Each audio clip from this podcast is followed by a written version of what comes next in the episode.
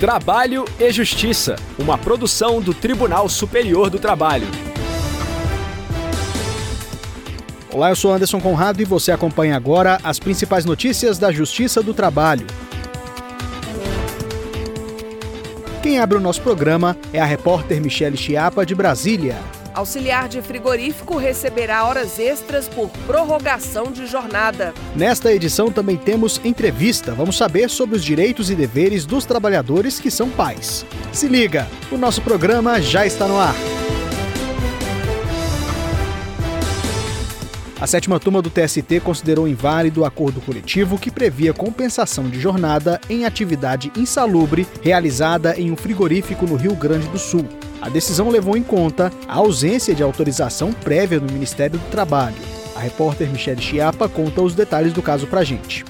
Uma auxiliar de produção que trabalhava no frigorífico agroavícola solicitou na justiça o pagamento de horas extras. A empregada atuava no setor de retirada de vísceras. Ela alegou que a empresa utilizava regime de compensação inválido porque o trabalho que realizava era insalubre. Em defesa, o frigorífico afirmou que tanto o regime de compensação semanal quanto o banco de horas foram adotados com base em autorização firmada em acordo individual e seguindo convenção coletiva de trabalho. Em primeiro grau, a empresa foi condenada a pagar as horas extras, mas o Tribunal Regional do Trabalho da Quarta Região no Rio Grande do Sul excluiu a condenação, por entender que a validade do regime de compensação de horas extras previsto em norma coletiva deve prevalecer mesmo sendo a atividade insalubre e não havendo autorização do Ministério do Trabalho. A auxiliar recorreu ao TST. O relator na sétima turma, ministro Evandro Valadão, lembrou que o Supremo Tribunal Federal fixou a tese jurídica de repercussão geral, tema 1046, de que são constitucionais acordos e convenções coletivos, desde que respeitados os direitos absolutamente indisponíveis. Ele destacou ainda que há previsão constitucional que veda a ampliação da jornada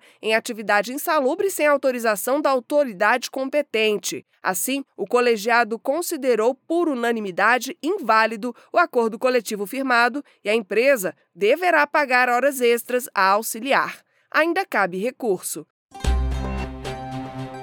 Entrevista. Domingo é dia de celebrar o Dia dos Pais. Você sabia que a legislação estabelece direitos específicos aos trabalhadores que pertencem a esse grupo? Vamos saber mais sobre o assunto na entrevista realizada pela repórter Samantha Flor. Ouça! Eu vou conversar com o juiz do trabalho, titular da segunda vara do trabalho de Estrela no Rio Grande do Sul, Clocemar Leme Silva. Muito obrigada pela sua participação no programa. Olá, saudação a todos. Nada que agradecer, eu que agradeço a grande honra e a deferência de estar aqui conversando com os ouvintes. Doutor, quais são os principais direitos dos pais no âmbito trabalhista previstos na legislação brasileira?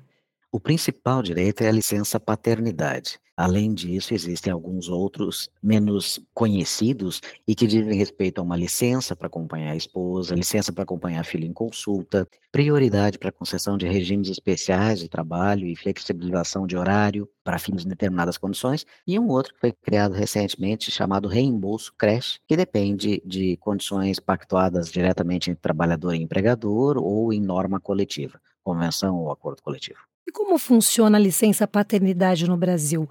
Quais são os prazos e requisitos para que os pais possam usufruir desse direito? Pois é, a licença paternidade, eu acho importante pontuar isso, ela é um direito fundamental social da cidadania e, em especial, previsto para os empregados, ele está assegurado lá no artigo 7 inciso 19 da Constituição Federal de 88. Inicialmente, esse direito, ele era de um dia. Eu tinha um amigo que costumava brincar, é o dia que a gente tira a nota fiscal da criança. Isso foi alterado e passou a ser de cinco dias, justamente com a Constituição de 88. E se manteve assim, é ainda hoje assim, está previsto no artigo 473, inciso 3 da Constituição Federal. Importante pontuar aqui que a lei que instituiu a chamada empresa cidadã foi alterada pela Lei 13.257 de 2016, e essa licença para empregados de pessoas jurídicas que participam desse programa Empresa Cidadã pode ser estendido em até 15 dias. Então, no total, Para esses empregados especificamente, a licença pode ser de até 20 dias. Essa licença, ela é contada do dia imediatamente seguinte ao do nascimento da criança. Isso está lá no artigo 473, parágrafo único da CLT. Além da licença paternidade, existem outros direitos trabalhistas relacionados à paternidade que os pais podem solicitar? Sim, é importante que o trabalhador tenha consciência disso. Né? Essa preocupação mais contemporânea, ela inicia já na gravidez. O trabalhador ele tem direito, ele pode tirar seis licenças para acompanharem até seis consultas médicas durante o período da gravidez. Essa licença ela está prevista lá no artigo 473, inciso 10 da CLT. Também o trabalhador tem direito a uma licença por ano para acompanhar o filho em consultas médicas. Está lá no artigo 473, inciso 11. Além disso, o trabalhador que tiver filhos até seis anos ou filhos deficientes, ele tem prioridade nas alocações para regime de teletrabalho, flexibilização nos regimes de trabalho em tempo parcial e nos regimes 12 por 36, antecipação de férias e também aquilo que eu mencionava antes, algo relativamente recente, o chamado reembolso creche, que é um benefício criado pela Lei 14.457 e que se destina ao pagamento da creche ou da pré-escola, que seja de livre escolha do trabalhador e que tem ressarcido os gastos com prestação de serviços dessa mesma natureza. É claro que isso precisa ser acordado, formalizado por acordo individual ou previsto em acordo coletivo ou convenção coletiva de trabalho. Em caso de adoção, os pais também têm direito à licença? Quais são as diferenças em relação à licença paternidade biológica?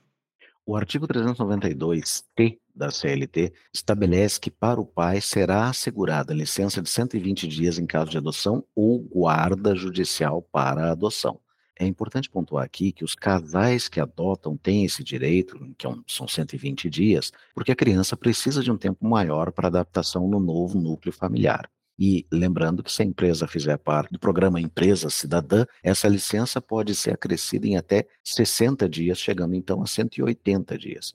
Um detalhe aqui é que esta licença estendida especial de 120 dias, ela aproveita apenas um dos integrantes da sociedade afetiva, seja casal como nós conhecemos, seja casal homossexual, seja dois pais, mas enfim, apenas um deles. E a diferença, claro, um tem direito, um é a licença paternidade clássica, como nós a concebemos e conhecemos, cinco dias, e o outro específico para esta situação, que é, na verdade, é a licença maternidade aplicada ao pai. Isso é o que diz o artigo 392-T da CLT. Em caso de divórcio, o pai detém a guarda. Há direitos previstos em relação à flexibilização do horário para o comparecimento a reuniões escolares e consultas médicas? Especificamente quanto a reuniões escolares, me chama a atenção a pergunta, porque nós temos hoje tramitando no Senado o projeto de lei 5.582 de 2019. Se não houver recurso, isso já vai direto para a Câmara para apreciação e prevê possibilidade de uma falta a cada seis meses para o pai acompanhar a reunião escolar. Mas ainda é projeto de lei, nós não temos nada definido nesse sentido. O que nós temos é na Lei 14.457, programa Emprega Mais Mulheres, que prevê uma série de medidas que flexibilizam o regime de trabalho, o regime de teletrabalho, como eu mencionei antes, para aqueles pais que têm empregados até seis anos, é possível, esses empregados têm preferência nas atividades em regime de teletrabalho ou em regime de trabalho remoto. Também podem requerer adequação nos períodos de férias. Também é possível o regime de trabalho em tempo parcial, de que trata o artigo 58 da CLT, e, por fim, também tem preferência nos regimes de trabalho 12 por 36. Essencialmente é isso. Eu conversei com o juiz do trabalho, titular da segunda vara do trabalho de Estrela no Rio Grande do Sul, Closemar Leme Silva. Doutor, muito obrigada pela sua participação no nosso programa. Mais uma vez, eu que agradeço muito de ter sido lembrado para essa data que é tão importante que é o Dia dos Pais. O meu não está mais aqui e eu sinto muita saudade dele. A mim resta agora, e não é resto, abraçar os meus dois filhos, sou pai de gêmeos, e é um grande prazer estar com ele nas reuniões escolares. Quando não dá, a gente faz por teletrabalho, uma reunião telepresencial. Eles fazem determinadas atividades que eu faço questão de fazer juntos. Eu me questiono muito sobre isso, mas eu acho que hoje nós vivemos uma época de parentalidade. Pais e mães dividem quase que com igual sabor as virtudes dessa relação, porque é muito bom ser pai. Feliz Dia dos Pais a todos. Eu certamente vou ter um feliz Dia dos Pais com os meus filhos. Muito obrigado pelo convite. A edição de hoje acaba aqui. Obrigado pela audiência. O Trabalho e Justiça teve a apresentação de Anderson Conrado, edição de Liamara Mendes, produção de Milene Teixeira e Priscila Roster Colaboração dos estagiários Jorge Agli e Milena Correa, supervisão de Patrícia Rezende e trabalhos técnicos de Rafael Feitosa e Wesley Oliveira. O programa é uma produção da Rádio TST, sob a coordenação de Rodrigo Tunoli e a supervisão geral da Secretaria de Comunicação Social do Tribunal Superior do Trabalho. Até amanhã. Tchau. Trabalho e Justiça, uma produção do Tribunal Superior do Trabalho.